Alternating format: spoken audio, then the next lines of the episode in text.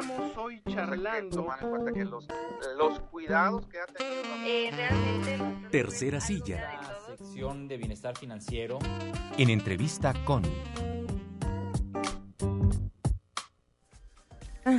Maestro Fernando López, ¿cómo está?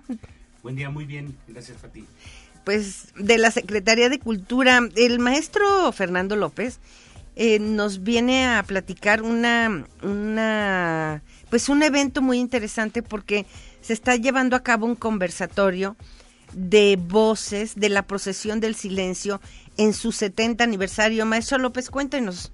Sí, gracias. Fíjate, Pati, que, fíjense todos, buenos días, que estamos en la Secretaría de Cultura dándole voz a las cofradías de la, de, que participan en la procesión del silencio, que son quienes vemos este vamos las cofradías son las personas a las que vemos este hacer la, la, peregrinación la ruta procesional de la procesión del silencio el viernes santo a la, en la noche en el centro de la ciudad de San Luis Potosí es decir las cofradías están conformadas por las personas que que participan directamente en la procesión del silencio. o sea, hay la cofradía de... De la preciosa sangre que es aquí en la compañía, por ejemplo. Los otros nombres no me lo sé muy bien, que la tercera caída y ah, eso. Pero es está así se integra la procesión del silencio. Sí, entonces, por ejemplo, la que yo conozco muy bien, porque en algún momento participé, es la de la preciosa sangre, que es de aquí de la iglesia de la compañía, y eh, eh, eh, entonces lo que nosotros estamos viendo en estos conversatorios es, yo lo digo coloquialmente, lo que todos los potosinos deberíamos de saber de la procesión del silencio, ¿verdad? Porque hay una de, de como es lógico, un evento tan importante visualmente, turísticamente, culturalmente y obviamente religiosamente, eh, eh, hay muchas cosas atrás de ello. La preparación, o sea, no es nada más que se junten unas personas vestidas de X forma y caminen durante tres horas por el centro de la ciudad, sino que es un acto de fe que ellos realizan, pero es una, es una tradición cultural de San Luis. Entonces, atrás de ello hay una infinidad de anécdotas que es lo que ahora nos están platicando en las voces de la procesión. ¿Y qué van a hacer con esos conversatorios? ¿Lo van a publicar? ¿Lo van a guardar? ¿Lo van a eh, eh, se van a hacer videos, o sea, ¿dónde va a quedar registrada la riqueza de esa experiencia de, de haber participado, de haber estado o de estar cerca de la procesión del silencio? Por lo pronto, en los muros de la Secretaría de Cultura, en las redes sociales, en la Casa de Cultura de Barrio de San Miguelito, que nos corresponde el día de mañana, eh, lo, transmitimos a través de nuestra de nuestro muro de Facebook que es así, Casa de Cultura de Barrio de San Miguelito, SLP, y queda grabado ahí.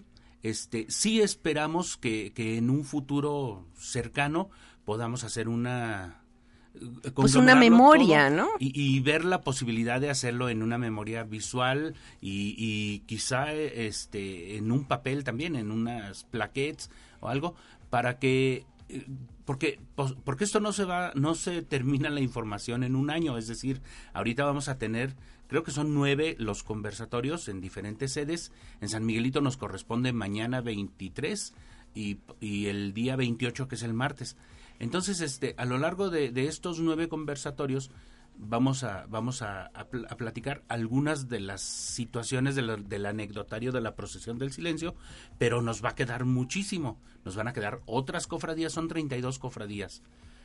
Mm, maestro eh, Fernando López, eh, ¿es posible que las personas que nos están escuchando pudiesen participar eh, en estas en estos conversatorios pueden asistir claro que sí esta es una invitación para que la gente se acerque dónde pueden tener información acerca de cuándo van a ser los conversatorios, cómo, cuándo, dónde. Sí, en las redes sociales de la Secretaría de Cultura, así Secretaría de Cultura de San Luis Potosí, en Instagram, en Facebook, en Twitter, y este, en este caso en particular de, de mañana 23 y el día 28 en el muro de la Casa de Cultura de Barrio de San Miguelito. Y sí, son todos cordialmente invitados, es entrada libre. ¿A qué hora es? A las siete y media mañana y el martes.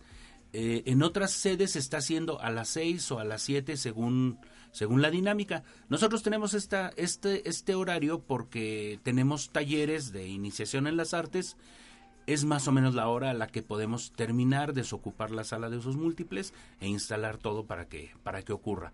Tenemos fotografías, tenemos este algunos audios y, y el anecdotario es muy interesante. 70 aniversario. 70 aniversario.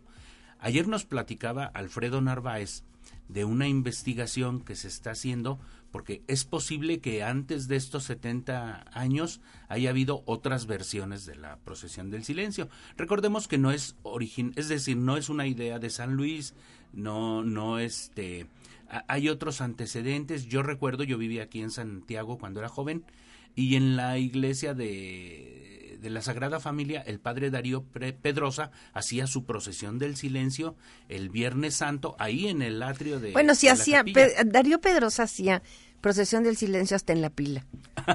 Habló habló del centro penitenciario porque Sí. él, él era, era el capellán. El capellán, así es. Claro. Entonces, este, sí, es una tradición que va mucho más allá de, de San Luis, de los 70 años y esto. Y entonces quizá este el próximo año tengamos otra sorpresa de ese tipo, ¿verdad? Que, que ya, que, que tengamos registradas otras versiones. Pero esta que es la que todos conocemos, y, y me refiero a todos los potosinos, hayamos ido o no. Este, digo, hayamos No, porque ido a verla. las personas pueden ir a escuchar las los conversatorios, a enterarse de qué es.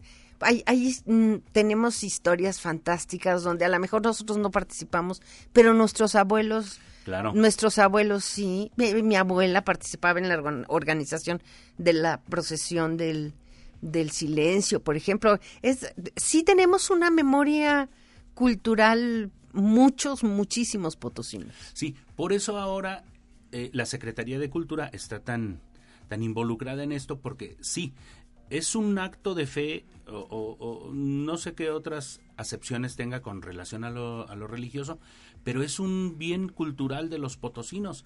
Entonces, este, queremos preservarla, queremos difundirla, queremos hacer conciencia entre los mismos potosinos que no sepamos bien de qué se trata, ¿verdad? Aprender. Este, hay una expresión que, que cada año es lo mismo, no es cierto, no es cierto. Hay muchas cosas que, que podemos ir aprendiendo en estos conversatorios de la voz de la gente que la hace, ¿verdad? Yo tengo 15 años haciendo la Feria Nacional del Libro y nunca nada es lo mismo. Claro, Las expresiones culturales siempre cambian, siempre son distintas, siempre tienen que ver con fenómenos distintos, con públicos distintos. Y bueno, pues mucho más la procesión del silencio, donde Claro. se juntan tantas voluntades. Sí, este, yo recuerdo este, los pregones que, que se dicen o que se decían, no sé, yo hace tiempo que no, que no, que no, que no la recorro así, ni como turista, voy y veo en un lugar y ya. Pero yo me acuerdo que, por ejemplo, en la plaza de San Francisco, que es donde está la Secretaría de Cultura, escuché leer pregones al padre Peñalosa, a un actor moreno que hacía de San Martín de Porres y que una vez lo trajeron, tenía una voz maravillosa, un amigo de la compa- del grupo de teatro universitario potosino, Jorge Hernández, y, cada vez era muy bonito escuchar este los pregones, escuchar las saetas, este, con, con esas voces maravillosas, y- y sí, por eso la cultura no este no es algo que digamos ya no es tan original como antes yo creo que siempre será y, y es viva porque está cambiando siempre o se está adaptando Pues así es, maestro mm, Fernando López, muchísimas gracias por haber venido, por platicarnos de estos conversatorios. Ojalá nos pueda ir narrando en otros momentos cómo van claro que sí y cómo va esta eh, cercanía de la procesión del silencio. Por lo pronto yo le agradezco muchísimo que haya estado con nosotros en este tema de conversatorio de la procesión del silencio en su 70 aniversario. No, muchísimas gracias a ustedes a la universidad por darnos este espacio y ahí los esperamos Ya está.